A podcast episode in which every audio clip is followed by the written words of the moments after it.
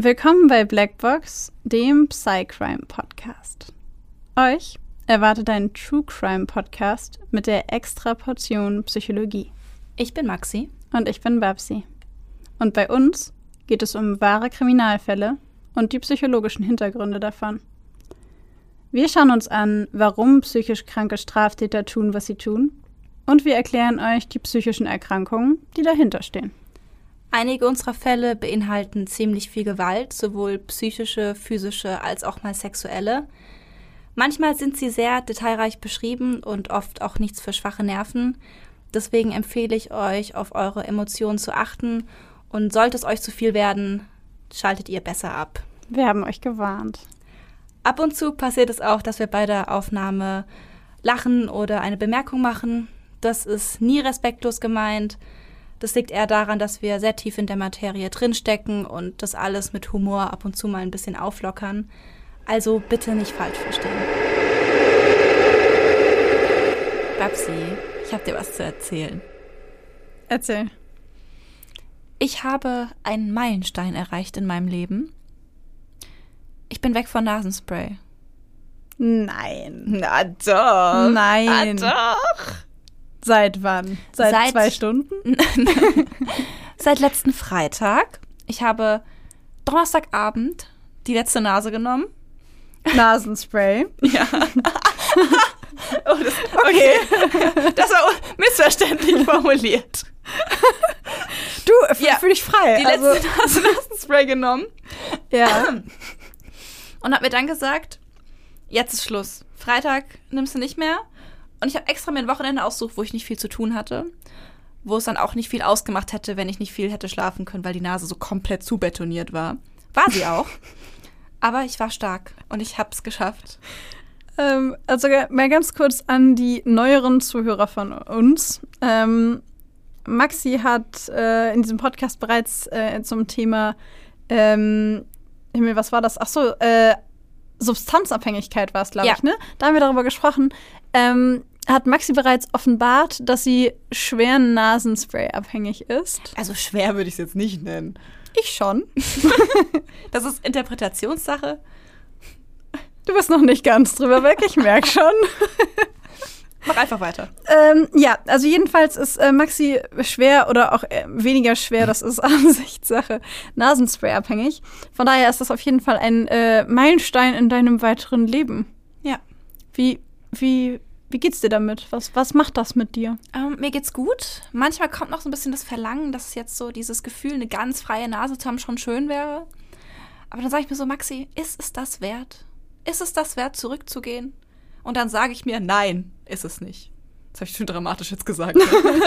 Ich, dachte auch erst, du würdest sagen, dass irgendwas in dir sagt, ja, ist es. Und dann kämpfst du es nieder, aber ja, da ist auch was, aber das ist tatsächlich überraschenderweise sehr leise. Hm. Ich, ich, ich, es ist überraschend leicht. Aber ich glaube ehrlich gesagt, dass die verstopfte Nase auch bestimmt nur noch so zwei Wochen oder sowas anhält. Weil, weil, weil, weil dein Körper so gewohnt ist, Nasenspray zu bekommen. Und dann atmest du wahrscheinlich wie alle anderen Menschen auch free wie Free Spirit. Das ist wundervoll. Bis zum nächsten Sommer, wenn der Heuschnupfen wieder kickt. Ja, stark. Und wie hast du die Zeit vertrieben, um dich abzulenken? Warte, lass mich raten, lass mich raten. Also keine Werbung an dieser Stelle, aber es äh, wäre nicht überraschend. Netflix. Ja. Doch, das trifft zu. Das trifft aber halt auch, halt auch zu, wenn ich nicht gerade beim Entzug von Nasenspray bin. Ist die Überzeugung in diesem Ja. Doch. Ja, doch. doch. Was hast du geguckt? Ähm, also ich habe ja eine sehr, sehr lange Liste auf Netflix, weil ich meine, man könnte meinen, ich habe da schon alles gesehen. Stimmt aber nicht. Ähm, vor allem Netflix haut ja raus wie noch was. Und es gibt ja auch noch Amazon Prime. Und es gibt ja noch so viele andere Dinge, die man gucken kann. Und tatsächlich steht auf meiner Liste gerade ein Film, den ich noch nicht gesehen habe und den man eigentlich gesehen haben sollte. Meine ich. Kennst du den Film Basic Instinct? Ich habe tatsächlich den Titel schon mal gehört, den Film aber noch nicht gesehen. Ich tatsächlich auch noch nicht. Aber ich habe mir den Trailer angesehen und fand ihn sehr spannend und dachte mir so, hm, obwohl der Film wohl ein bisschen älter ist, sonst mache ich das nicht so gerne, guckst du dir den vielleicht doch mal an. Hm, Worum geht's ungefähr? Es geht um eine junge Dame, du eventuell kennst du eine Szene davon, Ähm, das ist die Szene, wo Sharon Stone in diesem Verhörzimmer sitzt und ihre Beine übereinander schlägt. Oh, ja, ja, ja. Danach gab es doch so eine Riesendiskussion, ob sie einen Schlüppi anhat oder nicht, die ich irgendwie ziemlich daneben fand. Die, die kann ich mich gar nicht mehr erinnern, aber ich habe dieses Bild sehr präsent im Kopf. Auch vor allem nach dem Trailer natürlich wieder umso präsenter. Und tatsächlich haben wir jetzt einen sehr smoothen Übergang gemacht. Der Film Basic Instinct haben wir jetzt natürlich nicht einfach so ausgewählt. Der hat nämlich einiges zu tun mit unserem heutigen Fall. In dem Film Basic Instinct kommt nämlich unter anderem auch ein Mord vor, der sehr ähnlich ist zu dem Mord, den wir heute in unserem Fall unter anderem vorstellen wollen. Und ähm, ja, deswegen haben wir uns den Film ausgesucht, denn ähm, wir behandeln heute eine psychische Erkrankung und zwar die histrionische Persönlichkeitsstörung. Und äh, in Zusammenhang mit dieser histrionischen Persönlichkeitsstörung ist uns ein Fall in die Hände gekommen, der sehr ähnlich an manchen Stellen aussieht wie Teile des Films Basic Instinct. Ganz genau. Und ich würde sagen, bevor wir sagen, um wen es im heutigen Fall geht, fangen wir erstmal an damit, die histrionische Persönlichkeitsstörung zu erklären. Was meinst du? Finde ich eine gute Idee. Sehr schön. Dann let's go. Wir stellen euch heute die Kriterien bzw. Diagnostikkriterien nach DSM-5 vor, also nicht nach ICD-10. Und für eine Diagnose der histrionischen Persönlichkeitsstörung müssen die Patienten folgende Dinge vorweisen oder folgende Verhaltensweisen haben. Und zwar ähm, in erster Linie ein durchdringendes Muster der übermäßigen Emotionalität und Aufmerksamkeitssuche. Und dieses Muster wird durch das Vorhandensein von mindestens fünf der folgenden Aspekte, Teile, Merkmale ja, ähm, gezeigt. Also wenn mindestens fünf davon erfüllt sind, dann spricht man von einer histrionischen Persönlichkeitsstörung. Und ich würde sie einfach mal ganz kurz auflisten. Und zwar ist es Unwohlsein, wenn die Person nicht im Mittelpunkt der Aufmerksamkeit steht, die Interaktion mit anderen Gestalten Betroffene häufig als unangemessen sexuell, verführerisch oder auch provokant. Ähm, es gibt einen rasch wechselnden, flachen Ausdruck von Emotionen und die physische Erscheinung einer Person wird sehr, sehr häufig und sehr konstant und auch konsequent eingesetzt, um Aufmerksamkeit auf sich zu lenken. Also auffälliges Aussehen, besonders zurechtgemacht. Ähm, meine Oma würde sagen, aufgedonnert. ähm, ja, Sprache, die extrem impressionistisch und vage ist. Also sehr blumig, könnte man sagen, so ganz blumige Sprache. Die Eigendramatisierung und Theatralik und ein sehr extravaganter Ausdruck von Emotionen die Suggestibilität, also dass Menschen mit einer histrionischen Persönlichkeitsstörung sich sehr leicht von anderen oder von bestimmten Situationen beeinflussen lassen und dass sie die Beziehungen, die sie zwischen sich selbst und anderen haben, also die zwischenmenschlichen Beziehungen selber immer als sehr viel intimer empfinden, als sie tatsächlich eigentlich sind und dann Dinge teilen, Informationen teilen, Emotionen teilen, die eigentlich unangemessen sind ähm, für die Beziehung, die man mit wem auch immer als Person hat. Genau. Der aufmerksame Hörer hat jetzt bemerkt, dass da jetzt einige Merkmale sind, die man vielleicht schon mal in anderen Folgen von uns gehört hat. Bei anderen psychischen Erkrankungen, bei anderen Persönlichkeitsstörungen. Und tatsächlich ist bei der histrionischen Persönlichkeitsstörung die Differentialdiagnose schwieriger als bei anderen, würde ich mal sagen. ja.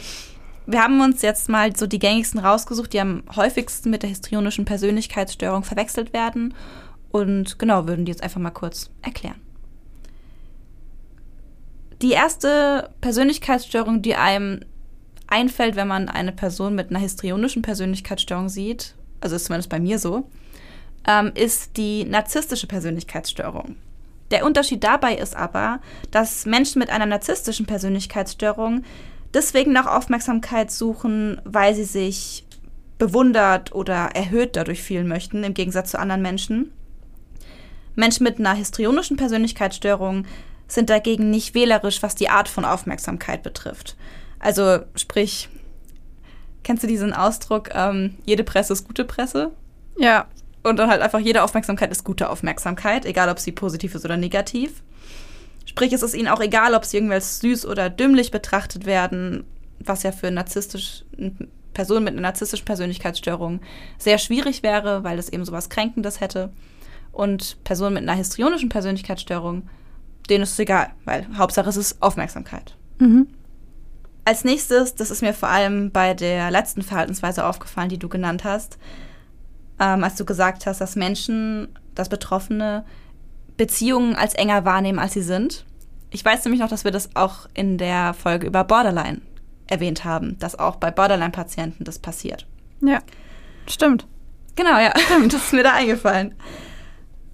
Bei der Borderline-Persönlichkeitsstörung betrachten sich Betroffene äh, eher als schlecht und erfahren ganz intensive und tiefe Gefühle. Personen mit einer histrionischen Persönlichkeitsstörung dagegen halten sich selbst nicht per se für schlecht, obwohl sie ihren Selbstwert schon sehr abhängig machen von der Reaktion der Personen um sie herum. Also das, der Grad der Aufmerksamkeit bestimmt eben, wie gut sie sich fühlen in sich selbst. Und von daher ist es schon irgendwie ähnlich, aber es ist nicht so, dass sie sich per se für schlecht oder nicht gut genug halten, was ja Menschen mit einer Borderline-Persönlichkeitsstörung tatsächlich leider häufiger machen. Als letztes haben wir die abhängige Persönlichkeitsstörung oder auch die dependente Persönlichkeitsstörung ausgewählt. Menschen mit einer solchen Persönlichkeitsstörung versuchen in der Nähe von anderen zu sein, genauso wie auch Menschen mit einer histrionischen Persönlichkeitsstörung. Sie sind aber im Vergleich dazu sehr viel ängstlicher, gehemmter und zeigen sich im Verhalten fast schon unterwürfig. Allein auch schon deswegen, weil sie sich total viele Sorgen machen, sozial abgelehnt zu werden.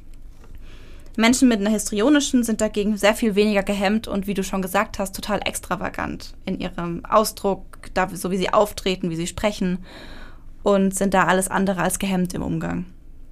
Um das noch so ein bisschen, also diese Diagnosekriterien und die Persönlichkeitsstörung, die, die, die Äußerungen, das, was dahinter steht, hinter dieser Erkrankung, noch ein bisschen deutlicher zu machen, ähm, dafür haben wir uns ein paar Glaubenssätze rausgesucht, die bei Betroffenen bestehen könnten.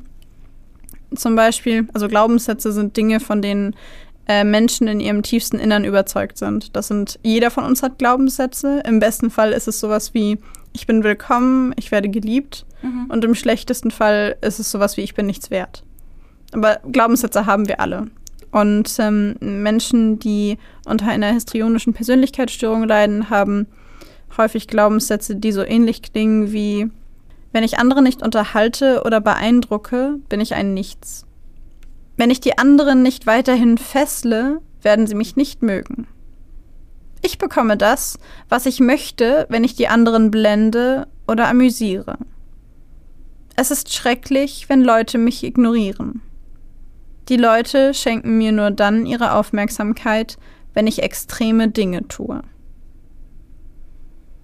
finde, diesen Glaubenssätzen wird so wirklich dieses, dieses verzweifelte Greifen nach Aufmerksamkeit voll deutlich. Ja. So, so wie die Luft zum Atmen.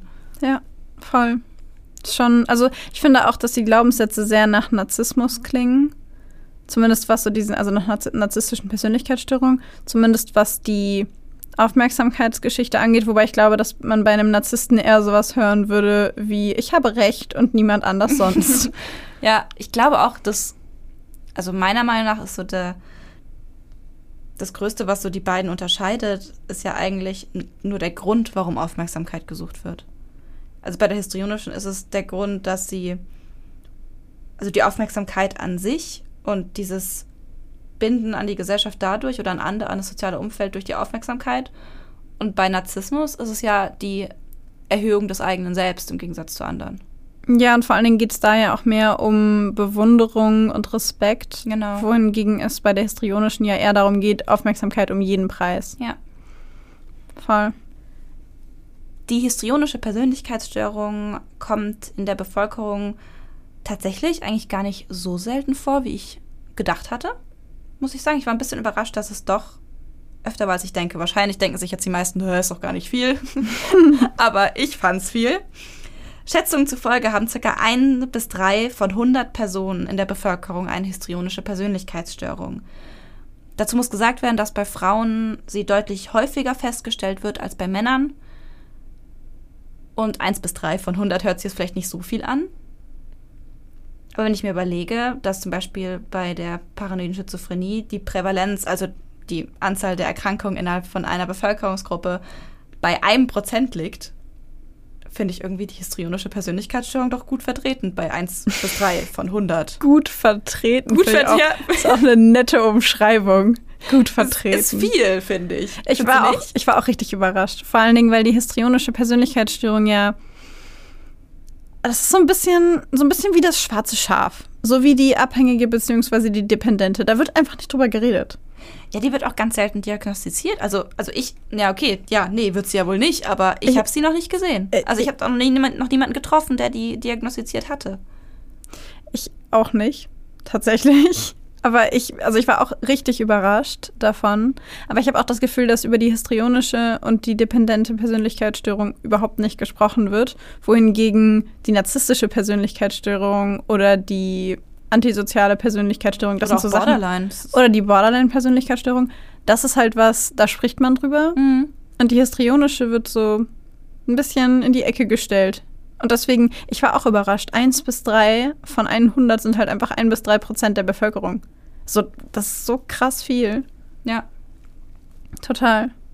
Vielleicht liegt es auch daran, dass sie eben so schwer diagnostisch abzuklären sind. Also wenn es so viele Differentialdiagnosen gibt, also so viele Krankheiten, ähm, die ähnlich auftreten, mit den ähnlichen Symptomen, vielleicht wird die einfach total oft nicht erkannt und als Vielleicht. eine von denen gewertet wie narzisstisch oder Borderline, die einfach viel häufiger vorkommen, häufiger diagnostiziert werden. Also ich möchte da jetzt wirklich nicht ein Fass aufmachen, aber ich könnte mir natürlich, aber ich könnte mir natürlich auch vorstellen, dass, ähm, dass das entweder zugenommen hat oder weniger erkannt wird von uns auch, weil die Selbstdarstellung und das extreme Achten auf die äußerliche Erscheinung in den letzten Jahrzehnten ja ohnehin zugenommen hat. Jetzt machst du wirklich Fassung. Also nur so als Gedankenanstoß zum, zum Ja. Mitnehmen. Würde mich interessieren, was, was ihr da draußen darüber denkt. Ähm, und es würde mich auch interessieren, was du denkst. Aber ich würde vorschlagen, das machen wir bei einem Kaffee oder so, weil sonst kommen wir ja also nie vorwärts. Das kommt mir nie vorwärts. Das finde ich einen interessanten Gedanken. Ich habe mir noch nie darüber Gedanken gemacht. Haben wir das nicht schon mal in der narzisstischen Ja. angesprochen? Ja, Also- aber ich finde es bei der histrionischen fast noch passender. Also, falls ihr hören wolltet, wie wir uns darüber unterhalten, dann klickt doch gerne mal in die Folge über die narzisstische Persönlichkeitsstörung rein. Da sprechen wir über fast das Gleiche. Ja, was passt auch so gut. Das passt wirklich. Ihr könnt uns auf jeden Fall auch wissen lassen, was ihr darüber denkt. Ähm, ja, ihr könnt uns nämlich gerne schreiben auf Instagram, da heißen wir Blackbox der Podcast, alles klein und zusammengeschrieben. Oder ihr schreibt uns eine E-Mail. Auf blackboxderpodcast.gmail.com. Ja, da freuen wir uns immer sehr drüber. Und ich würde vorschlagen, jetzt geht's hier endlich mal äh, los mit dem Fall, den wir versprochen haben. Ja. Und ich würde sagen, jetzt ist auch die Zeit, dass wir sagen können, um wen es in dem Fall geht, oder? Stimmt. Ähm, bevor wir jetzt anfangen, nur für euch zur Info, wir sprechen heute über Luca Magnotta.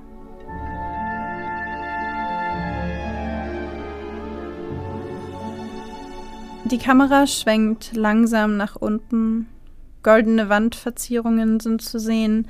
Ein großes, kunstvolles Fenster ziert die gegenüberliegende Wand. Vor dem Fenster steht ein Bett. Darauf sieht man eine schlanke, blonde Frau, die nackt und mit gespreizten Beinen auf dem Schoß eines Mannes sitzt. Während sie sich auf ihm bewegt, drückt sie seine Handgelenke an das metallene Gestell des Bettes und fesselt diese mit einem seidenen Tuch. Dann greift sie zwischen die Laken. Ein silberner Eispickel kommt in ihrer Hand zum Vorschein. Blitzschnell sticht sie damit auf den ahnungslosen Mann unter sich ein.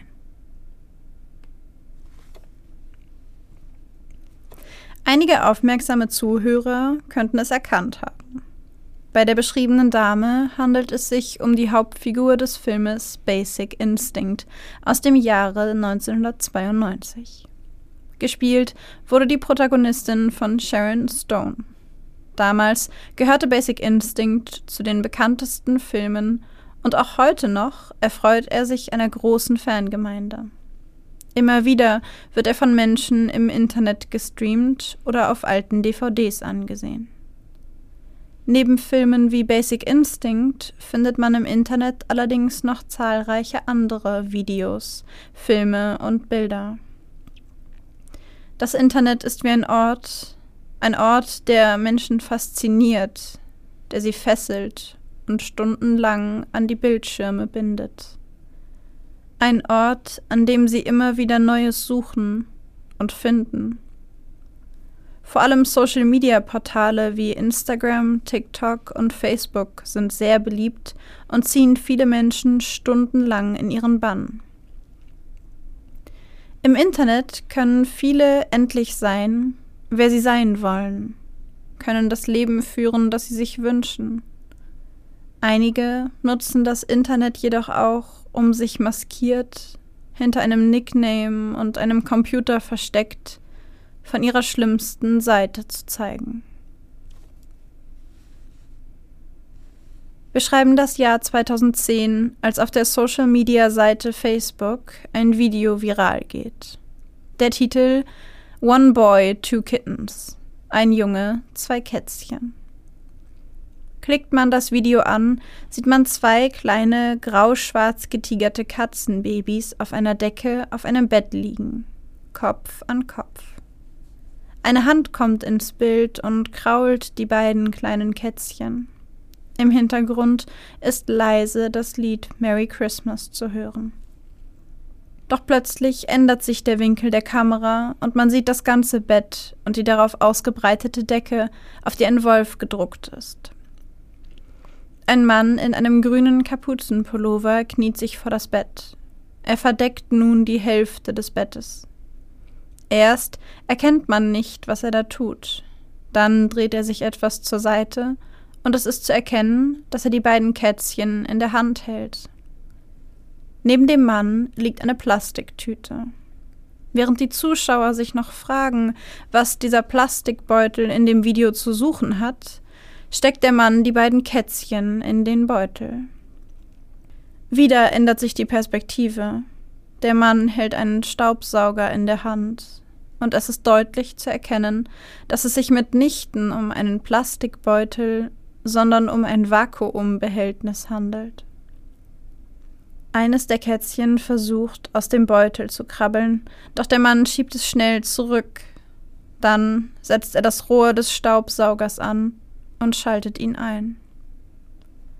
Den Todeskampf der beiden wehrlosen Kätzchen filmt der Mann. Die ganze Zeit hält er mit der Kamera drauf, stupst die Tiere zwischendurch sogar an, um sie noch weiter zu animieren, um ihr Leben zu kämpfen. Erst als beide sich nicht mehr regen, endet das Video mit einem schwarzen Bildschirm. Das Internet reagiert mit Fassungslosigkeit, Wut und Schrecken. Eine Welle voller Hass flutet das Video und es werden Facebook-Gruppen gegründet. Find the Kitten Vacuumer for Great Justice. Die Mitglieder der Gruppe teilen Bilder von dem Mann aus dem Video, tauschen sich aus und versuchen, den Mann in dem Video zu finden, um ihn vor Gericht zu stellen. Wochen, Monate vergehen, ohne Erfolg. Und schließlich taucht ein weiteres Video auf.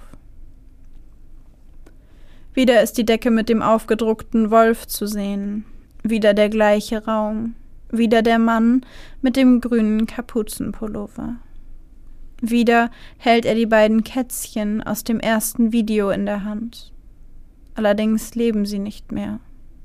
Er hat sie ausgestopft, leblos und starr, mit von sich gestreckten Beinen und geschlossenen Augen liegen sie auf seiner Hand.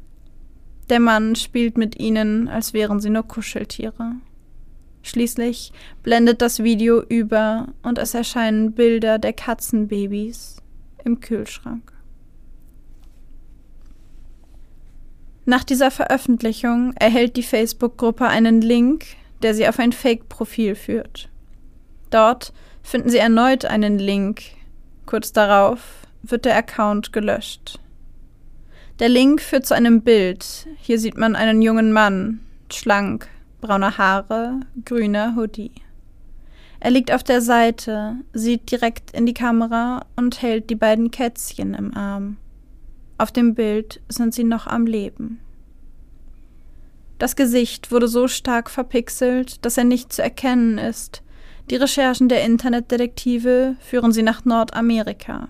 Hier muss er sein. Doch bevor sie weitere dienliche Hinweise finden können, zieht ein neuer Account und ein neuer Kommentar alle Aufmerksamkeit auf sich. Jamsey crams a lot in his ass, schreibt unter eines der Bilder in der Gruppe Ich trete auf kleine Kätzchen und mache Videos davon. Auf seinem Account ist ein Bild von einem Kätzchen zu sehen, verbrannt. Dazu das Video, wie die Katze auf einem Feld in einem Käfig sitzt und mit Benzin überschüttet wird. Das Profilbild ein weißer dünner Mann mit feinem Gesicht, langem braunem Haar, einem schwarzen Rollkragenpullover und einer eingefügten Nikolausmütze auf dem Kopf. Er sieht dem Mann aus dem Video zum Verwechseln ähnlich. Das Geständnis des Users facht den Ehrgeiz der Online-Detektive erst so richtig an. Sie ermitteln weiter, verbringen Tag und Nacht vor den Bildschirmen, dann erhalten sie einen weiteren Hinweis von einem weiteren Fake-Profil. Die Person, die ihr sucht, heißt Luca Magnotta. Einmal auf Google eingegeben, reihen sich aber tausende Ergebnisse mit diesem Namen aneinander. Social-Media-Profile, Webseiten, YouTube-Videos. Eines davon mit dem Namen Luca Rocco Magnotta Picture Slideshow zeigt minutenlang verschiedenste Bilder eines Mannes in verschiedensten Posen. Das Internet ist voll von diesem Mann, der offenbar ein Jet-Set-Leben rund um die Welt führt, eine Liaison mit Madonna hatte und der verlorene Cousin von River Phoenix sei. Hunderte Fanseiten sind auf Facebook zu finden. Unter den Bildern sind Kommentare zu lesen wie Hot, God oder Legend. Ein Profilabgleich legt die Vermutung nahe, dass es sich tatsächlich um den gesuchten Tierquäler handelt. Schnell wird klar, Luca Magnotta scheint ein Mensch zu sein, der gesehen werden will. Es existieren Videos, wie er sich bei der kanadischen TV-Show Cover Guy bewirbt, dort vorspricht und dabei lässig seine Jacke über den nackten Oberkörper wirft. Dabei betont er, oft zu hören, unverschämt gut auszusehen. Als er eine Absage erhält, weil er zu wenig Muskeln hat, versichert er, sich diese zulegen zu können. Schließlich übertreffe er jedes Ziel, das er sich setze. I just don't think he's beefy enough for cover guy. I don't think you have the musculature yet. I, I can I definitely can gain weight. Yeah, know. I know you say you can gain weight. But you you don't think I can. How much weight can you gain in two weeks? I can gain muscle. Everybody can do it. You know, I can gain muscle. I can work out. I'm very determined, and every goal that I put my uh, mind to, I surpass. Bei genauerer Betrachtung der zahllosen Fotos von Luca Magnotta mit Champagner im Pool als Bräutigam auf seiner eigenen Hochzeit oder als Poser vor dem Eiffelturm fällt auf, irgendetwas stimmt hier nicht. Man erkennt Linien unter dem Kinn, die so scharf gar nicht sein dürften. Dann passt die Hautfarbe des Kopfes nicht zum Körper. Nach kurzer Recherche wird klar, diese Fotos sind bearbeitet. Jemand hat das Gesicht dieses Mannes auf die Körper und Fotos von anderen Menschen eingefügt. Auch die zahlreichen Fanseiten sind auffällig. Die Kommentare unter den Bildern des jungen Mannes klingen alle gleich. Auch die Fanseiten sind ähnlich aufgebaut. Kann es tatsächlich sein, dass sich ein und derselbe Mann bis zu 40 verschiedene Fanseiten von sich selbst erstellt hat und damit unter eigenen Bildern kommentiert, wie unverschämt gut aussehend er ist? Eine neue Benachrichtigung auf Facebook. Wieder ein neues Video. Der Titel Bath Time. LOL. Ein weißes Badezimmer. Eine große Keramikbadewanne, die bis zum Rand mit Wasser gefüllt ist. Luca Magnotta in einer rostroten Winterjacke in der Hand den Stab eines Wischmops. Schnitt. Luca Magnotta in einer rostroten Winterjacke, in der Hand den Stab eines Wischmops mit einer lebendigen Katze, die daran befestigt ist. Das kleine braun-schwarz gefleckte Tier ist mit Folie und Klebeband an den Stab gebunden. Es hat keine Bewegungsfreiheit, keine Chance zu entkommen. Keine Chance, als Luca den Stab ins Wasser hält und das kleine Tier so qualvoll ertrinken lässt. Die Kamera nimmt alles auf. Am gleichen Tag taucht ein neues Video auf. Wieder sieht man ein Bett. Wieder sieht man Luca. Wieder sieht man eine Katze. Luca trägt dieses Mal einen roten Pulli und eine Weihnachtsmütze, kniet vor einem goldbezogenen Bett und kuschelt und spielt mit einer kleinen Katze, die vor ihm liegt. Dann lässt er die Katze selbstständig auf dem Bett herumkrabbeln. Die Qualität des Videos ist schlecht. Deswegen erkennt man erst, was auf dem Video zu sehen ist, als es fast zu spät ist. Eine riesige Pythonschlange bewegt sich auf der Bettdecke. Die kleine Katze entdeckt das Reptil und bleibt erschrocken stehen, starrt es mit großen Augen an. Schneller als das Kätzchen reagieren kann, schnappt die Python nach ihm und verschlingt es in einem Happen. Nun wird auch die Presse auf den Katzenmörder aufmerksam. Die englische Sun ruft die Bevölkerung auf, Hinweise zur Ergreifung des Mannes zu senden. Alex West, einer der Journalisten, erhält daraufhin einen Hinweis. Luca Magnotta soll sich in einem Hotel in London aufhalten. Kurz entschlossen macht er sich auf den Weg in The Facilia und sucht Luca auf. Er findet ihn und spricht ihn auf den Grund seines Aufenthalts in London an. Dieser nennt als Grund die Verleumdungen, die unter seinem Namen im Internet unterwegs seien. Er sei nicht der Mann, der die Kätzchen in dem Video tötet. Mehr hat er nicht zu sagen und bricht das Gespräch abrupt ab. Wenige Tage später erhält Alex West eine Mail.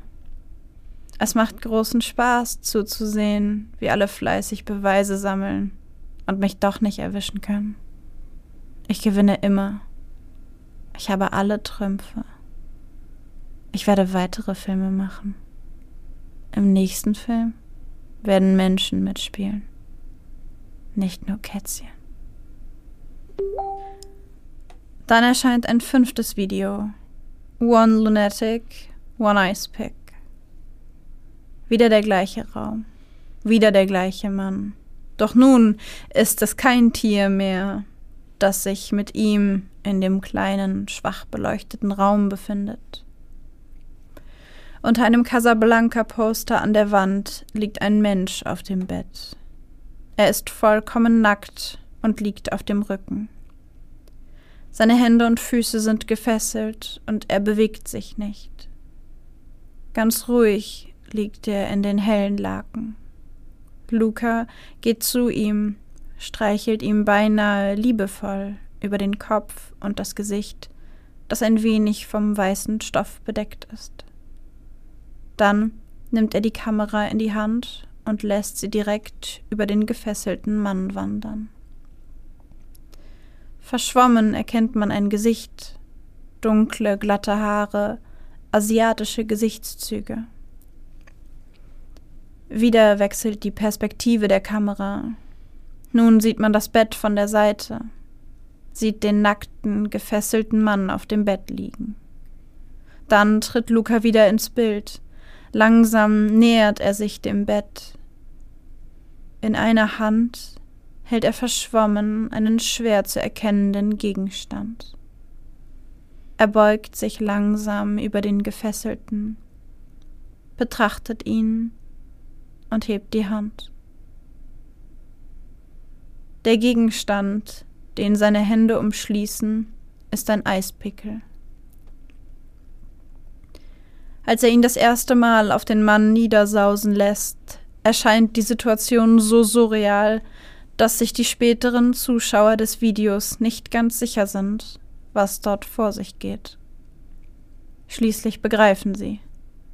Luca Magnotta beugt sich über den jungen Mann und sticht mit einem Eispickel auf ihn ein, wieder und wieder, ohne Pause, nicht wie im Wahn, sondern nahezu ruhig, gelassen, fast wie nebenbei. Acht lange Minuten geht das so.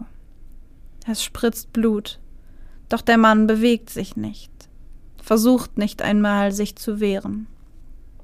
Toxikologische Untersuchungen werden später einen enormen Drogenkonsum vor dieser Gewalttat feststellen. Dieser Mann war nicht mehr in der Lage, sich zu wehren. Nach acht Minuten kommt ein kleiner Hund ins Bild gelaufen. Auch er wird von dem Eispickel getroffen und tödlich verwundet.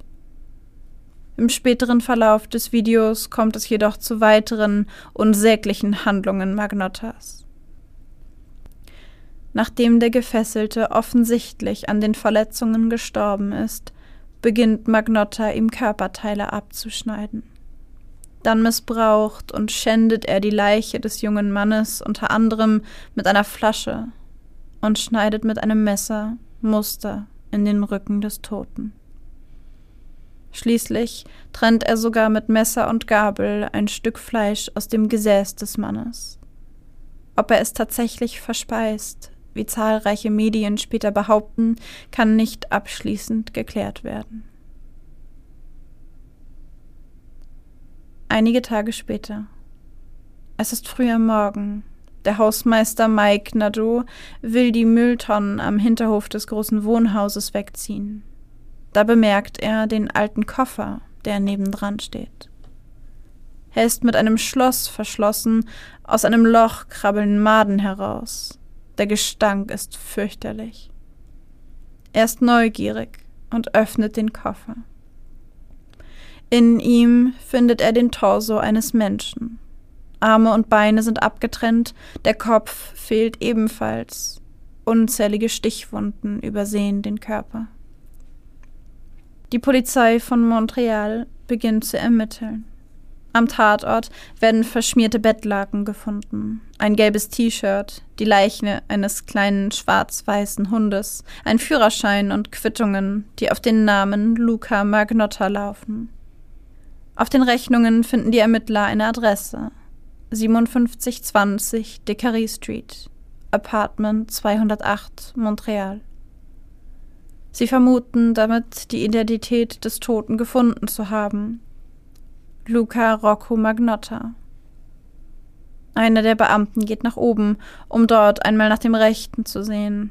Dort findet er nichts. Alles ist sauber, die Möbel stehen ordentlich und sauber im Raum, doch ihm fällt auf, dass es stark nach Chemikalien riecht.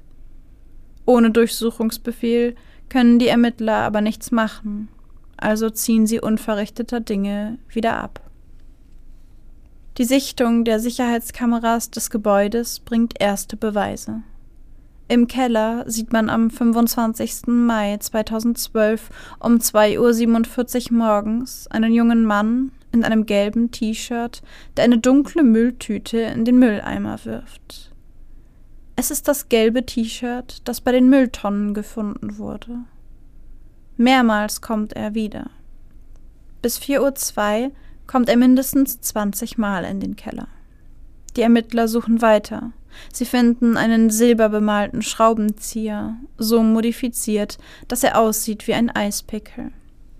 Außerdem ein Messer mit Haut und Blut beschmiert, eine Säge und Körperteile. Die Arme und Beine des Getöteten. Füße, Hände und der Kopf fehlen jedoch weiterhin. Im Hauptquartier der konservativen Partei in Toronto kommen zwei Pakete an. Die Rezeptionistin nimmt sie in Empfang und öffnet sie. Sie erstarrt vor Schreck. In dem einen Päckchen befindet sich ein abgetrennter linker Fuß, eingewickelt in pinkes Seidenpapier. Beigelegt hat der Täter ein Gedicht. Roses are red, violets are blue, Police will need dental file to identify you, bitch. In einem Park wird etwa zum selben Zeitpunkt ein abgetrennter Kopf gefunden. Einzelne Leichenteile werden postalisch an Schulen in ganz Kanada verschickt. Die Reaktion der Bevölkerung reicht von Schock über Ekel bis hin zu Wut. Und die ganze Welt blickt an diesen Tagen auf Kanada. Nachdem die Identität des Toten ermittelt wurde, ist den Beamten klar, dass es sich bei Luca Rocco Magnotta nicht um das Opfer, sondern um den Täter handelt. Der Körper gehört zu Jun Lin, einem jungen homosexuellen Mann, der nach Kanada kam, um seine Sexualität fern von seiner Heimat endlich ausleben zu können. Sofort wird die Fahndung nach dem Täter gestartet. Sogar Interpol wird eingeschaltet. Zu diesem Zeitpunkt ist Magnotta bereits auf dem Weg zum Flughafen, um das nächste Flugzeug zu nehmen. Einige Tage später, ein Montag. Das Wetter ist schön. Kadir Anlayisli bekommt davon allerdings nicht viel mit. Seit 8 Uhr morgens sitzt er hinter der Kasse in einem Internetcafé in Berlin-Neukölln. Er liest viel, auch an diesem Morgen. Auf einmal steht jedoch ein junger Mann vor ihm. Ein Schlag fährt durch seinen Körper. Er kennt diesen Mann. Er hat sein Gesicht schon häufiger gesehen in diversen Zeitungsberichten. Es ist dieser Kanadier, dieser Kanadier, der von Interpol gesucht wird. Der Kanadier, der einen Mann zerstückelt und die Teile in Paketen verschickt haben soll. Magnotta fragt nach einem Internetplatz. Andla Yisli stellt ihm einen PC zur Verfügung, dessen Bildschirm für ihn gut einsehbar ist. Er kann nun sehen, was Magnotta im Internet sucht. Dieser geht auf die Interpol-Website, klickt auf die Seite der gesuchten Menschen und betrachtet sein eigenes Fahndungsfoto. In diesem Moment ist Anla Yisli sich sicher. Das ist er. Er alarmiert einen zufällig vorbeifahrenden Mannschaftswagen der Polizei, bittet die Polizisten, ihn sofort in sein Café zu begleiten. Diese wollen ihm erst gar nicht glauben. Dann folgen sie jedoch seiner Aufforderung. Die Sicherheitskameras des Internetcafés zeichnen daraufhin sieben Polizisten auf, die in grünen Uniformen und Barett auf dem Kopf den Laden betreten. Magnotta, der zuerst einen falschen Namen nennt und die Beschuldigungen abstreitet, lenkt schnell ein. Resigniert antwortet er den Beamten You got me. Mit Handschellen wird er aus dem Café geführt. Das Video seiner Festnahme geht um die Welt. Vor Gericht wird der Geisteszustand von Magnotta, dessen Geburtsname eigentlich Eric Clinton Newman war, von mehreren Experten begutachtet und eingeschätzt. Neben früheren Diagnosen wie einer Schizophrenie im Alter von 20 Jahren ist auch die Diagnose einer kombinierten Persönlichkeitsstörung, insbesondere der histrionischen Persönlichkeitsstörung, in Diskussion. Der Psychiater Dr. Jill Chamberlain ist einer dieser Gutachter. Er schließt eine mögliche psychotische Störung aus und kommt zu dem Schluss, hier habe man es mit einer ausgeprägten histrionischen Persönlichkeitsstruktur zu tun, gemischt mit dissozialen und narzisstischen Anteilen. Das Nachtatverhalten des ehemaligen Pornodarstellers spreche entschieden gegen eine wahnhafte Störung, die durch desorganisiertes Verhalten gekennzeichnet ist, so der Sachverständige. Magnotta sei alles andere als desorganisiert vorgegangen. Das rasche Planen seiner Flucht durch Europa und die saubere und gründliche Reinigung seiner Wohnung sprechen für eine extrem hohe Organisationsfähigkeit.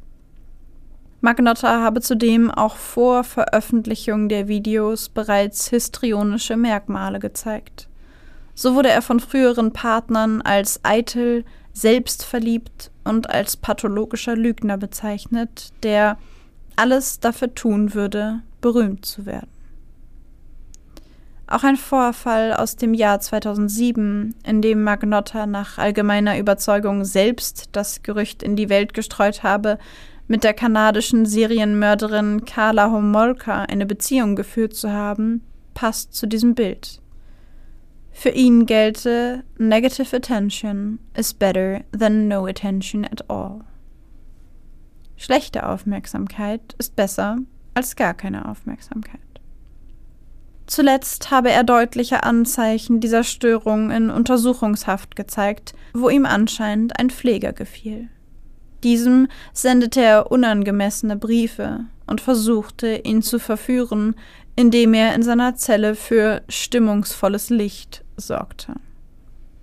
Für Chamberlain ist auch dieses Verhalten, das er als unangemessen aufdringliches oder flirtendes Verhalten beschreibt, ein weiterer Hinweis für das Vorhandensein einer immensen histrionischen Persönlichkeitsstruktur. Nach den Ausführungen des Sachverständigen und den Plädoyers von Staatsanwaltschaft und Verteidigung wird Luca Rocco Magnotta 2014 zu einer lebenslangen Freiheitsstrafe verurteilt.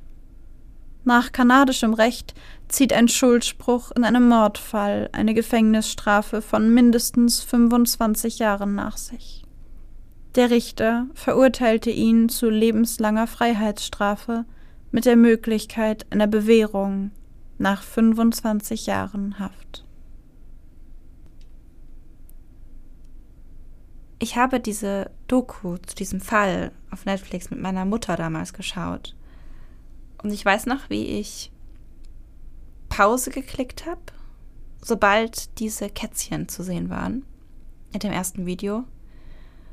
Ähm, also sobald ich gerafft habe, was er mit diesen Kätzchen tun möchte, als diese Plastiktüte dann auch noch ins Bild kam.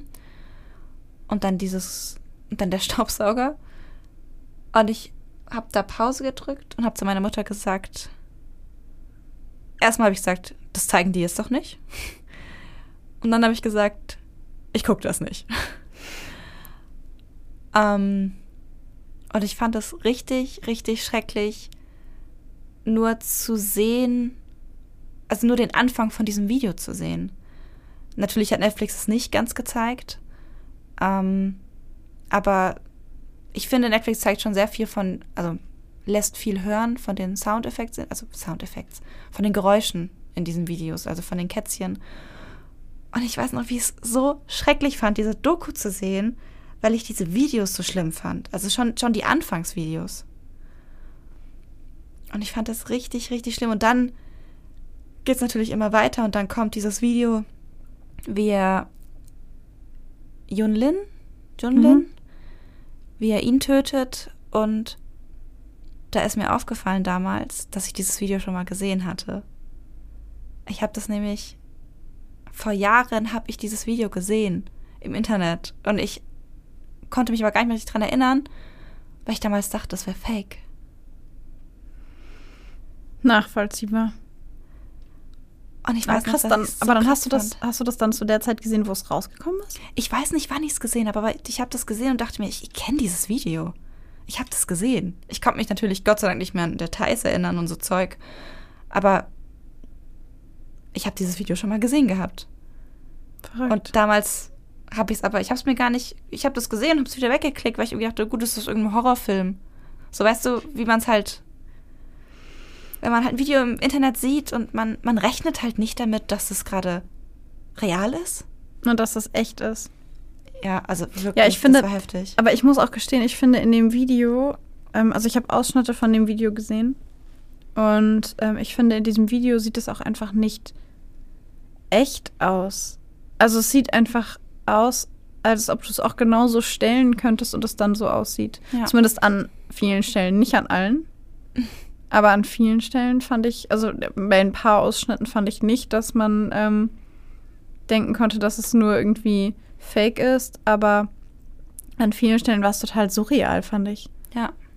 Also, ähm, das kann ich voll nachvollziehen. Ich muss gestehen, ich fand den ganzen Fall und Luca Magnotta an sich mega interessant, weil, also,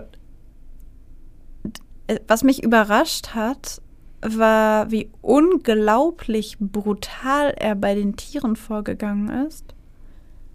Und als es dann um einen Menschen ging, hat dieser Mensch davon eigentlich gar nichts mitbekommen. Weil er so stark unter Drogen stand. Hm. Und da ist für mich nochmal so richtig doll rausgekommen, dieses ähm, Aufmerksamkeit, weil er es ja auch alles gefilmt und online gestellt hat, aber auch kein Risiko eingehen, dass es schief gehen könnte. Weil bei so Kätzchen, was soll passieren? Dann bist du auf jeden Fall stärker als die Katze. Ja. Und dann irgendwie das Level an Aufmerksamkeit noch zu erhöhen und kein Tier mehr zu nehmen, um noch mehr Aufmerksamkeit zu bekommen. Und es sich aber auf der anderen Seite so, in Anführungszeichen, einfach machen, um sicherzugehen, dass es funktioniert. Ja. Ich finde, es zeigt auch nochmal ganz deutlich, dass es ihm nicht ums Töten geht. Ja, Also nicht um, nicht irgendwie irgendwelche sadistischen Tendenzen oder sonst irgendwas, sondern er brauchte keine Reaktion dabei. Er braucht einfach nur dieses Video, was er online stellen kann. weißt du, was wobei, ich meine? ja, wobei ich das Video von dem Mord und ähm, ja auch von dem Missbrauch danach, also die Ausschnitte, die ich davon gesehen habe, ich frage mich halt, wenn du damit Aufmerksamkeit generieren willst, warum misshandelst du die Leiche danach? Weil das noch mehr Aufmerksamkeit bringt. Die Aber Leute, das ist so- Die Leute sind noch mehr schockiert, wenn dann auch noch ein sexueller Missbrauch kommt. Also meinst du, hat er es einfach so gemacht, dass es so der maximalste Missbrauch und die maximal, äh, weiß ich nicht, aufmerksamkeitserregende Geschichte überhaupt ist, weil er so alles mit diesem Opfer gemacht hat. Genau, weil es halt eben nicht nur, nicht nur, nicht nur Töten an sich ist, sondern acht Minuten lang auf den Körper einstechen, ähm, dann sexueller Missbrauch von diesem Körper, dann ständig dieses Streicheln, irgendwie auch so dieses, auch die, die Kameraeinstellung ändern, dass man halt wirklich alles sehen kann. Ähm, und dann Muster in den Rücken reinschneiden. Ja. Und dann auch noch was Kannibalistisches Ja, und dann alles auseinanderhacken und Teile davon an Schulen schicken. Ja. Ja, okay, ich verstehe, worauf du hinaus willst. Es ist schon, ich bin nur, was mich so überrascht, ist auch, er hat mit Katzenbabys angefangen und ich gebe dir vollkommen recht, ich finde das extrem furchtbar und extrem widerlich. Aber bei mir überwiegt gerade so, ex also bei mir überwiegt einfach gerade das Interesse und die Faszination an der Erkrankung und an dieser Person. Ja. Also nicht im Positiven, nicht falsch verstehen. Und ich frage mich, dieser Sprung zwischen Katzen ertränken oder in einem Vakuumbehälter töten und dieser krasse Sprung von den Katzenbabys zu einem erwachsenen Menschen finde ich schon extrem. Total. Vor allen Dingen das, was er mit dem, mit dem Opfer gemacht hat, mit John Ling. Ähm, also in meinem Kopf war das ein Overkill. Ein krasser Overkill. Ja. Weil er hat ja. Ja. weiß ich nicht, wie viele Sachen mit ihm gemacht. Aber das Verrückte daran ist, es war ein Overkill, obwohl ihm das Töten selber gar nichts bedeutet. Und das finde ich wahnsinnig paradox, diesen Sprung von Katzenbabys, die er ja auch nicht aufgeschnitten hat mit viel Blut oder sowas, sondern ja immer vorgegangen ist auf eine Art und Weise, in der man wenig Blut sieht Hm. oder gar kein Blut sieht. Dieser krasse Wechsel zu einem menschlichen Opfer und dann auch mit so einem mit so einer krassen Überreaktion. Ja, ja gut, Overkill ist ja einfach nur so also mehr Effort reinstecken, als es braucht, um zu töten. Ja, Und es würde, ja, ja, sonst wird halt Ja. Overkill irgendwie im Zusammenhang damit benutzt, dass jemand so in Rage ist, dass ein Overkill passiert. ja. Aber ihm ist es halt irgendwie so, es wirkt geplant, so wie du gesagt hast, nicht wie im Wahn, sondern ganz ruhig. Und es wirkt auch nicht, als würde er das ähm, auf einer sexuellen Ebene irgendwie. Also er missbraucht ihn und er misshandelt ihn auch und er schändet seinen Körper auch danach, aber es, es wirkt irgendwie nicht, es wirkt zwar sadistisch, aber nicht, ich weiß nicht, wie ich das sagen soll, nicht sexuell motiviert. Wobei es bestimmt ein Aspekt sein muss, weil sonst hätte er diese sexuelle Komponente nicht mit reingebracht. Weißt du, was ich meine? Ich bin so, da ist so viel drin irgendwie. Ich, ich, also ich glaube halt irgendwie, dass er die nur reingebracht hat, weil's, weil Sexuelles die Leute noch mehr schockiert. Ja, aber jetzt mal ganz kurz Tacheles. Entschuldige. Nur mal ganz kurz Tacheles. Der ist tot. Ja. Es ist überall Blut auf diesen hellen Laken. Alles ist voller Blut. Der Typ ist tot und er hat schon irgendwie, weiß ich nicht, in ihm drin rumgeschnitten und keine Ahnung was gemacht und eklige Dinge und furchtbare Dinge und brutale Dinge mit seinem Körper gemacht. Und dann hat er Sex mit der Leiche. Entschuldige bitte, aber es gibt doch auch biologische Dinge, die da vorhanden sein müssen, damit du Geschlechtsverkehr mit einer Leiche haben kannst. Ah, du meinst, dass er überhaupt in der Lage war, eine Erektion zu bekommen, dass es möglich ist? Richtig. Ich habe das, ich wollte das ein bisschen umschreiben, einfach das. Ist doch Tacheles. Ja. ja, ja, ja. Wie kann er eine Erektion bekommen haben? Wie funktioniert das, wenn da keine sexuelle Komponente drin war? War es die Aufmerksamkeit, die so weit geht, dass sie ihn sexuell erregt? Der Gedanke, dass ihm Hm. gerade jemand zuguckt und dass er, dass er den so schockieren kann? Ehrlich gesagt weiß ich halt, wissen wir, ob er ihn ähm, mit seiner, also wissen wir, ob er ihn in Anführungszeichen ein, so vergewaltigt hat, den Körper, missbraucht hat? Oder hat er es mit Gegenständen gemacht? Sowohl als auch. Oh, okay. Ich hatte nämlich irgendwie gedacht, dass es mit Gegenständen war, weil dann wäre es ja unerheblich. Also, Ja, dann könnte man es auch als degradierend ähm, Ja. oder so bezeichnen oder das, betrachten. das stimmt. aber wie, wie ging das dann? Dann muss ja irgendwie was. ja. Irgendwas muss ja dann stimulierend gewirkt haben. Ja, und ich frage mich, was es war. Also, Hm. weißt du, was ich meine? Ich meine, der Gutachter hat ja gesagt, dass er dort ähm, ja nicht nur etwas äh, Histrionisches drin sieht, sondern auch narzisstische Anteile und ähm, ich meine, es waren auch antisoziale. Mhm. Aber für mich spricht ein narzisstischer oder sprechen narzisstische und antisoziale Anteile nicht unbedingt für Mhm. sexuelle Erregbarkeit durch eine Leiche. Nein, das ist ja. Also streng genommen wäre das entweder nekrophil oder sehr schwer sadistisch, also Hm. ähm, durch Gewaltfantasien und Mordfantasien sexuell erregt zu sein. Hm. Also das ist irgendwie eine Frage, die Ja. das hat das für mich irgendwie, das habe ich nicht verstanden. Ja, nee, das verste ich, ich. Ich befürchte, das werden wir in diesem Podcast auch nicht mehr verstehen. Aber ich, ich, ich, ich sehe. Ja. Stimmt, es macht keinen Sinn. Also irgendwie schon, aber wir haben keine Antwort darauf. Ja. Hm. Lasst uns gerne wissen, was eure Gedanken dazu sind, wenn ihr Ideen habt, was irgendwie dazu geführt haben könnte. In der Zwischenzeit würde ich vorschlagen, unterhalten wir uns vielleicht noch ein bisschen darüber, wer Luca Magnotta eigentlich war, bevor er diese Tat begangen hat. Genau. Und während wir uns angucken, wer Luca Magnotta über den Fall hinaus eigentlich war, würde ich sagen, schauen wir uns gleichzeitig auch an, welche Merkmale einer histrionischen Persönlichkeitsstörung denn bei ihm überhaupt erfüllt waren. Also wenn wir das mal so ein bisschen von oben bis nach unten durchgehen. Mhm. Ich würde vorschlagen, ich sage einfach ein Merkmal und dann sprechen wir da kurz drüber. Das finde ich gut. Das ist ein Plan. Also, ich, wir haben ja ganz am Anfang von dem Muster gesprochen, ähm, bei dem es um Aufmerksamkeitssuche und übermäßige Emotionalität ging. Mit den fünf Kriterien quasi, oder den fünf, äh, obwohl nee, mehr, mehr als fünf, aber die fünf, die mindestens erfüllt sein müssen. so, mit der Liste der Verhaltensweisen. Das erste war Unwohlsein, wenn die Person nicht im Mittelpunkt der Aufmerksamkeit steht. Hm. Ich muss sagen, da fällt mir jetzt so spontan nichts ein, was darauf schließen lässt. Also vielleicht auch einfach, weil es so eine Aussage von ihm nicht wirklich gab.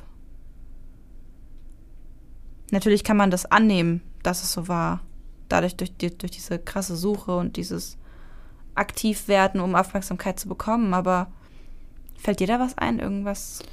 Ich musste daran denken, bei der Facebook-Gruppe, die versucht haben, den Täter zu finden, hat er ja selbst auf sich gelenkt.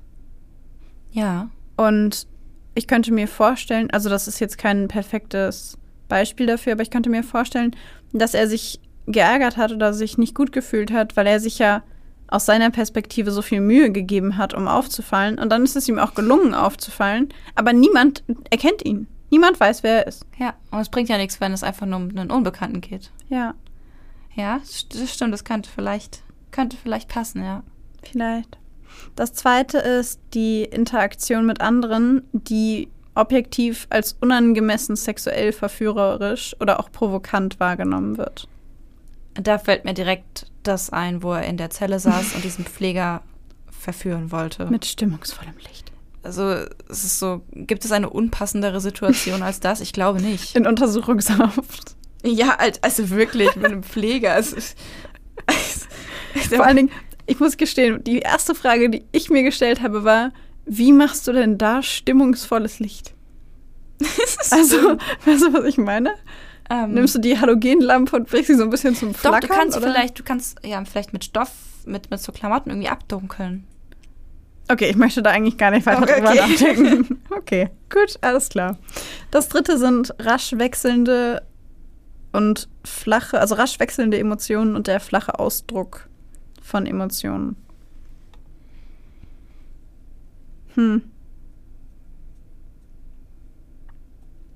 Ich muss gestehen, dass mir da so ad hoc gar nichts einfällt. Nee, auch von den Informationen, die man sonst so von ihm hat. Wüsste ich jetzt auch nicht Fällt mir direkt. da jetzt auch nicht so viel ein. Nee. Hm, Wüsste dann müssen wir, glaube ich, weitergehen. Das nächste wäre der konsequente Einsatz der physischen Erscheinungen, um Aufmerksamkeit auf sich zu lenken. Ja, gut. Also da würde ich eine 10 von 10 geben. Ich meine, der hat sich ja wirklich sehr mit seinem Äußeren, seinem Körper zeigen wollen. Oder sich, hat sich ja gezeigt. Ja, aber ja nicht unbedingt mit seinem Körper, hat ja seinen Kopf im Internet auch auf die Körper anderer Leute geklebt. Das stimmt, aber er war ja außerdem, was wir im Fall gar nicht erwähnt haben, auch in sehr vielen ähm, Pornos zu sehen. Das stimmt allerdings. Ähm, und ja, wollte dann in dieser Cover Guy Show mitmachen. Hat er da auch, war ja da auch sehr, so seht mich an, hat er da so seine, seine Jacke so über die Schulter so geworfen Ich finde so gut aussehen. Betont cool, ja. Ja. Dann diese ganzen Slideshows im Internet von verschiedenen Ja, Posen stimmt. von ihm und Fotos von ihm. Ja, also wenn man die Wahl hat, für was man in seinem Leben irgendwie auffallen will und man Slideshows Shows auf YouTube hochlädt von seinen eigenen selbstgeschossenen Bildern, dann ist die Entscheidung wahrscheinlich relativ klar. Voll. Und was mir auch noch dabei auffällt, ist, ähm, dass ich meine mich daran zu erinnern, dass er sich auch sein Aussehen auch immer sehr radikal geändert hat. Also einmal hat er die Haare so ganz tief schwarz gefärbt und nächste Woche hat er sie sich wasserstoffblond gefärbt. Also so ganz, ganz starke Änderungen im Äußeren. Stimmt, das haben seine Freunde tatsächlich sogar schon berichtet, bevor er, ähm, also bevor er äh, straffällig geworden ist. So mal kurz zum Hintergrund, wer war Luca Magnotta neben den Taten. Tatsächlich haben seine Freunde auch erzählt, dass er mehrere Schönheits-OPs gehabt hat. Stimmt. Und das spricht dann auf jeden Fall dafür, dass er, ähm, ja, dass, dass, dass er da sehr viel drauf gegeben hat. Ich meine, Schönheits-OPs selbst sind jetzt kein Indikator für eine histrionische Persönlichkeitsstörung. Nein, Haare färben auch nicht. Nee. Aber eben alles so zusammen mit diesen ganzen anderen Merkmalen geben halt irgendwie so ein Package, was dann doch wieder passt. Ja, auf jeden Fall. Das nächste wäre Sprache, die extrem impressionistisch und vage ist. Also du, du meintest ja so blumig, ne? So sehr, Ja, also sehr bildlich gesprochen sehr alles. bildlich. I- Also ich, ich weiß nicht, ob ich es bildlich nennen würde, aber ich finde, er war schon sehr speziell in der Art, wie er sich ausdrückt. Also ich finde auch so, ähm, wenn ich mir so Videos angeschaut habe, wie zum Beispiel dieses Interview bei Cover Guy oder ähm, das Video, als er interviewt wurde zu diesen Gerüchten um Carla Homolka. Mhm. Ähm, und auch dieser Brief, den er geschickt hat, ähm, mit dieses Roses are red, violets are blue, Mhm. ist ja auch schon sehr auffällig. Also ich meine, fängt ja dann an zu reimen. Es sind schon Dinge, die jetzt in anderen Fällen nicht vorgekommen sind und wo ich mir auch denke, so finde ich schon besonders formuliert. Und ja, an der Art, wie er zum Beispiel auch die Kommentare formuliert hat, war immer so eine ganz besondere Art und Weise, wie er spricht. Echt? Ja, also er, er hat immer die gleichen Wörter benutzt. Ähm, Ich fand halt dieses Hot oder Legend fand ich jetzt nicht so blümerant. Also das war jetzt für mich nicht so impressionistisch. obwohl God, also so, so Gott drunter schreiben, ist schon irgendwie so ein bisschen so. Ja, aber ich, So. ich weiß nicht, ich hätte bei impressionistisch eher sowas gedacht wie, ähm, weiß ich nicht, äh, seine, sein, sein Antlitz gleicht der Spiegelung des Mondes im See. Weißt du? Das wäre ja dann schon wieder poetisch. Ja, okay, vielleicht ist es. Ja. Ja, okay. Ja, also vielleicht fällt mir auch gerade kein gutes Beispiel ein. Also wenn man es so interpretiert, dass es halt einfach eine spezielle Art, sich auszudrücken ist, Dann auf jeden dann Fall. auf jeden Fall. Ja. Mm, Mir fällt auch von der, in der Doku ähm, wird auch einmal was gezeigt in seiner Wohnung, wo er ähm, was in seinen Schrank geschrieben hat. Und da stand, if you don't like the reflection, don't look in the mirror, I don't care. Hm. Das ist ja auch irgendwie sowas, so, es, ist, es sind irgendwie an sich ja irgendwie keine seltsamen Sätze, aber ich finde irgendwie so in diesem Kontext passt das immer so nicht. Weißt du, was ich meine? Mich hat das I don't care daran irgendwie verwirrt. Ja, irgendwas macht einen immer stutzig daran. Hm. Verstehe auf jeden Fall, was du meinst. Hm. Okay, also geben wir so einen halben Punkt? So ein, oder einen ganzen Punkt? Äh, ach so, ich wusste nicht, dass wir Punkte machen. Achso, ja, in meinem Ko ich habe in meinem Kopf angefangen, Punkte zu machen. okay, dann würde ich sagen, äh, doch, ich würde da schon einen Punkt geben, muss ich sagen. Es fühlt Also, sich für okay. mich so an, als ob es zutrifft. Dann haben wir noch einen Punkt. Okay. Wir sind jetzt übrigens bei vier, für diejenigen, die nicht mitgezählt haben. Das wäre der vierte nicht. Punkt. Das nächste wäre Eigendramatisierung, Theatralik und extravaganter Ausdruck von Emotionen. also, also es wird ja stark vermutet, dass er diese Geschichte, dass er mit Carla Homolka zusammen gewesen wäre, selbst gestreut hat. So wie die Tatsache, dass er angeblich eine Affäre mit Madonna hatte. Ja, genau wie das alles. Und bei diesem Carla Homolka-Ding ist es aber ja eigentlich was Negatives. Also was ja, was ja man ja eigentlich vielleicht nicht angedichtet haben möchte, dass man was mit einer Serienmörderin hatte. Hm.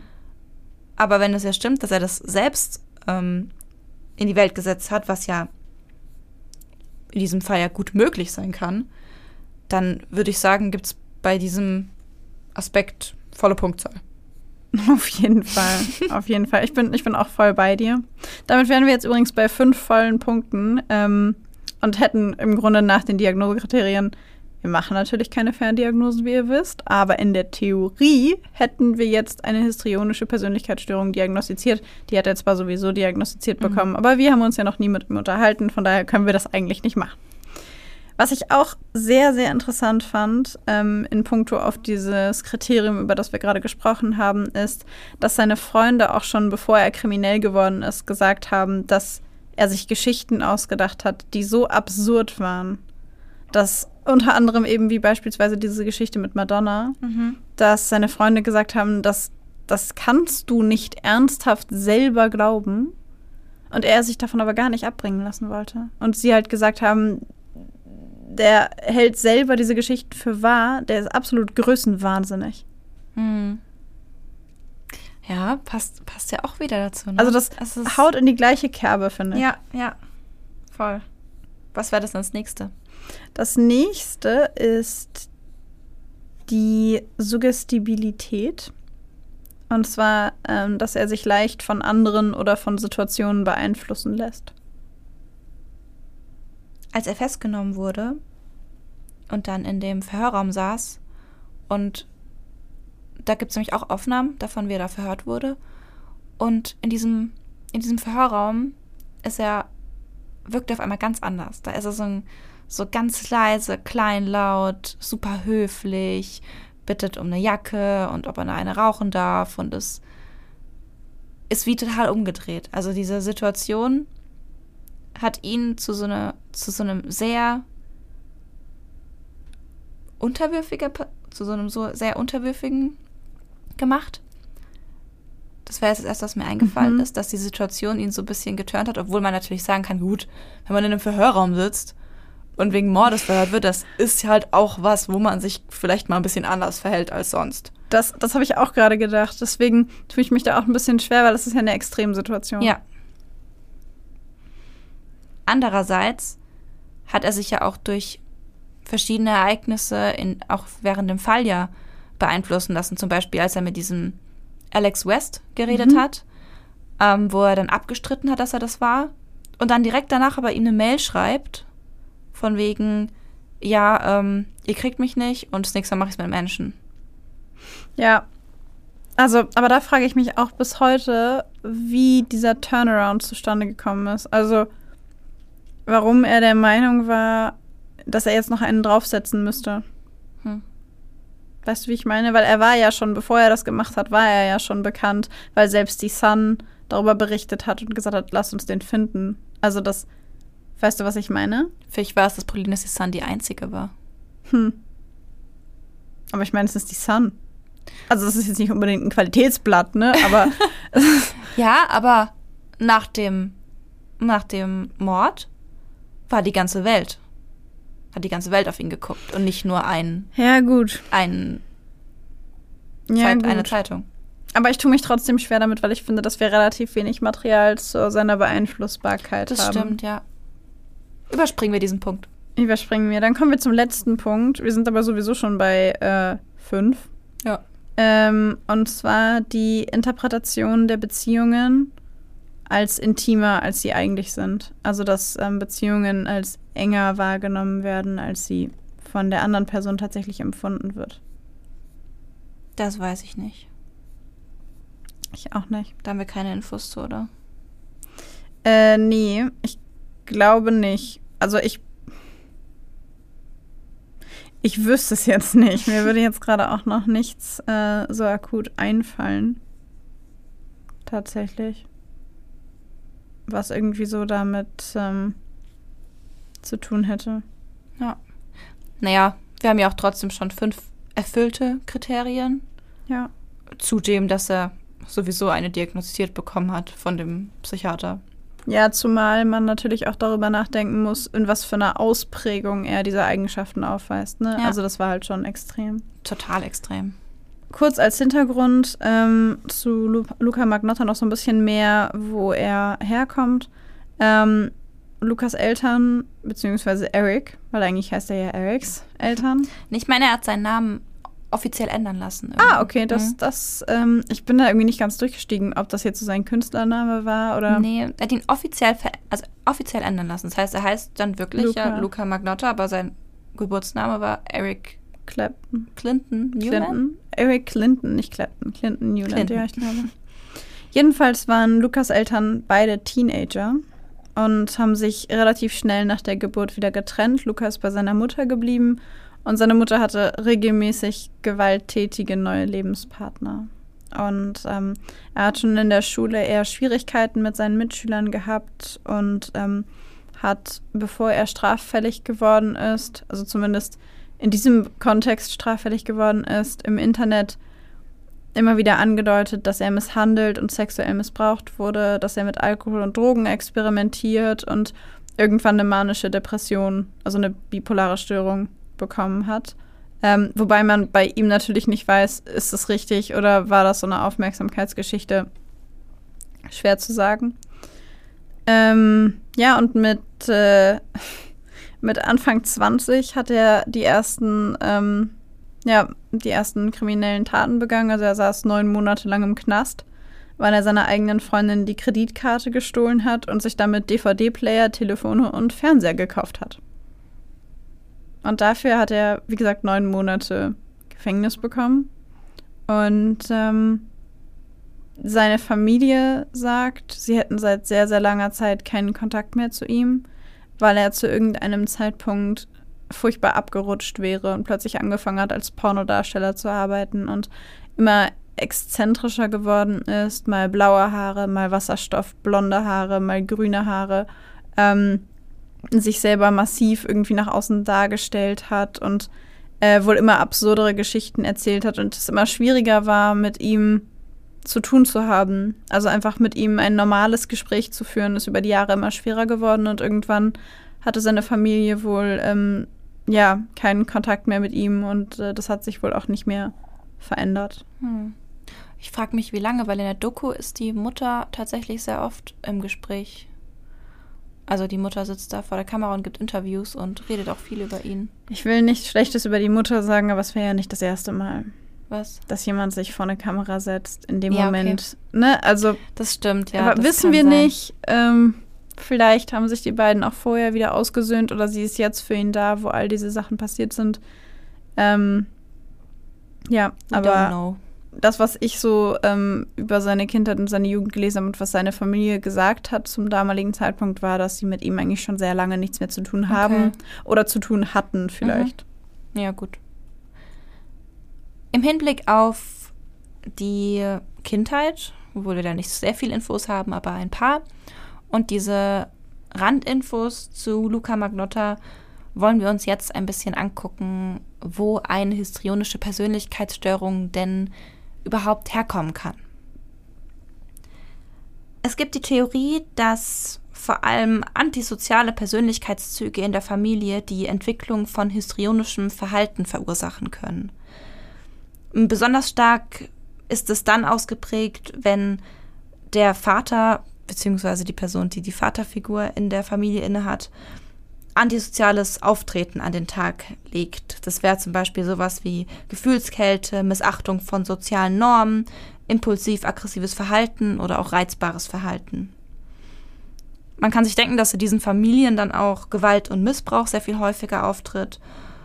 Und das Ergebnis davon ist dann bei Kindern oder ist dann bei Kindern, wo es eben später zu einer histrionischen Persönlichkeitsstörung kommt, nach dieser Theorie, dass sie Strategien entwickeln, mit dieser Umgebung umzugehen. Diese Strategien können dann darin bestehen, dass das Kind ein gekünsteltes Auftreten an den Tag legt, ähm, was dazu dienen soll, Liebe zu erhalten und auf sich aufmerksam zu machen. Und das vor allem in Situationen, wo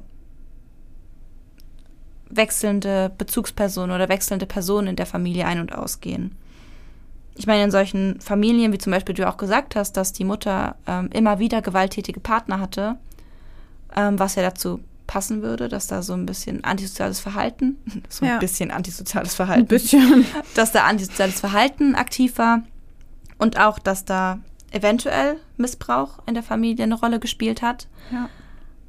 Ähm, und dadurch, dass es dann immer wieder neue Partner waren, dass der junge Luca oder Eric in dem Alter ja noch ähm, dieses Verhalten an den Tag gelegt hat, einfach für den Zweck, sich bei diesen ständig neuen Menschen beliebt zu machen und Liebe zu erhalten und dadurch eben Aufmerksamkeit zu bekommen. Ich finde das richtig traurig. Ich fand das schon bei der narzisstischen Persönlichkeitsstörung richtig traurig. Und ich weiß, dass man über histrionische ähm, Persönlichkeiten und auch über äh, narzisstische Persönlichkeiten ähm, als Erwachsene viel ähm, Negatives sagen kann, weil das manchmal sehr verletzende Menschen sind.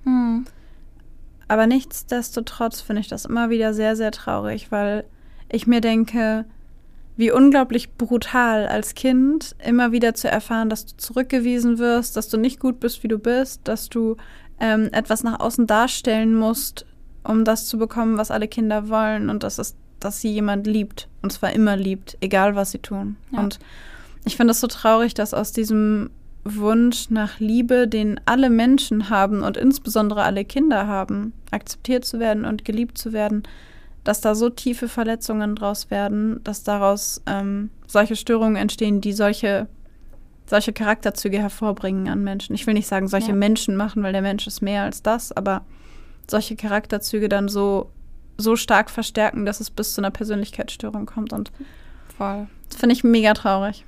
Total. An dieser Stelle möchte ich einmal noch mal kurz sagen, wir sagen das total oft, aber ähm, wir gucken uns hier an, wie solche Störungen entstehen. Und natürlich haben wir das immer in Kombination mit einem Fall. Das dient aber immer nur dazu, nur dazu, es zu verstehen und nicht es zu entschuldigen. Ja, Ähm, und wir gucken uns natürlich hier dann nicht nur Luca Magnotta an, sondern generell Menschen mit einer histrionischen Persönlichkeitsstörung. Genau. Einfach nur, um nochmal deutlich zu machen, dass wir hier nicht sagen, oh mein Gott, der arme Luca, kein Wunder, dass es passiert ist, sondern einfach nur, oh mein Gott, was muss in Kindern vorgehen, die sowas erleben und dann eben später zu Menschen werden, die an, unter dieser Persönlichkeitsstörung leiden. ja. Ja, wichtig. Wir, wir ähm, wollen das nicht entschuldigen, nur erklären. Versuchen es zu erklären. diese Kinder, die sich diese Strategien zurechtlegen und dieses Verhalten zeigen, werden dann, wenn sie heranwachsen, eben zu Menschen, die so stark damit beschäftigt sind, anderen zu gefallen, dass dabei so die Entwicklung ihres eigenen Selbst oder ihrer eigenen Identität auf der Strecke bleibt.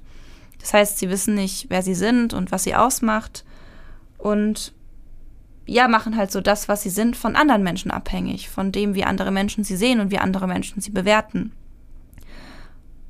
Das resultiert dann am Ende auch gleichzeitig in einem gestörten Vertrauensverhältnis zu anderen Menschen, was ja irgendwie Sinn macht, weil wenn ich jemandem alles, was ich, also wenn ich jemand die Macht gebe, das zu, das zu definieren, was ich bin, dann kann der mich entweder total hochheben, dann fühle ich mich gut, oder er kann mich zerschmettern. Und das ist natürlich was, was sehr instabil ist von Person zu Person und von Zeitpunkt zu Zeitpunkt. Ja. Es gibt aber natürlich, ähm, wie bei jeder psychischen Erkrankung, auch hier die Möglichkeit, ähm, eine Therapie zu machen. Und zwar ähm, kann man da beispielsweise eine psychodynamische Psychotherapie machen. Ähm, allgemein ist es aber so, dass die Behandlung der histrionischen Persönlichkeitsstörung eigentlich die gleiche ist wie bei allen anderen Persönlichkeitsstörungen auch. Es ist relativ wenig bekannt ähm, darüber, wie das mit kognitiver Verhaltenstherapie oder medikamentöser Therapie ist, ob das funktioniert und ob das ähm, wirkt oder nicht. Das heißt, ähm, was man versuchen kann, ist eben die psychodynamische Psychotherapie, wo ähm, der Therapeut quasi anfängt, ähm, den Patienten zu ermutigen, dass man eher die Sprache anstatt eines bestimmten Verhaltens anwendet. Also dass ähm, Patienten lernen, anders zu kommunizieren, sich anders darzustellen und eben nicht mit ihrem Verhalten zu kommunizieren, sondern mit ihrer Stimme, indem sie tatsächlich kommunizieren. Und ähm, damit kann der Therapeut quasi dem Patienten zeigen, dass ähm, ihr eigenes theatralisches Verhalten kein guter Weg ist oder vielleicht nicht der richtige Weg ist, um die Aufmerksamkeit von anderen zu gewinnen. Ähm, und möglicherweise ihnen damit auch aufzeigen, dass die Aufmerksamkeit, die sie erhalten, in dem Moment, wo sie diese, dieses übermäßige theatralische Verhalten oder dieses Aufmerksamkeitsheischende bekommen, dass diese Aufmerksamkeit am Ende eigentlich nicht echt ist, weil sie nicht dieser Person als Mensch gebührt, sondern dem Verhalten, das sie aufbaut um sich herum. Ja. Ich frage mich gerade, ob das dann nicht aber auch Verhaltenstherapie ist. Weil ich meine, so dieses, man fängt ja bei sowas an mit Rollenspielen und dann probiert man das mal in echt aus, so von wegen jetzt versuchst du es mit Sprache und versuchst nicht damit und man geht in verschiedene Situationen und versucht Situationen herzustellen, in denen der Patient in dem Fall ja ähm, dieses gewünschte Verhalten an den Tag legen kann. Das wäre doch noch eher Verhaltenstherapie, oder?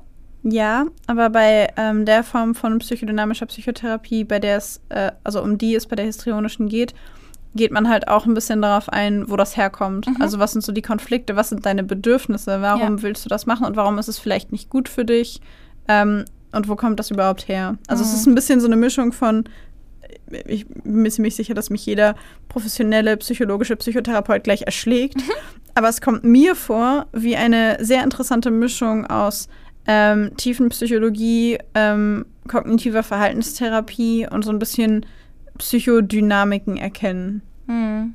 Ja. Hm.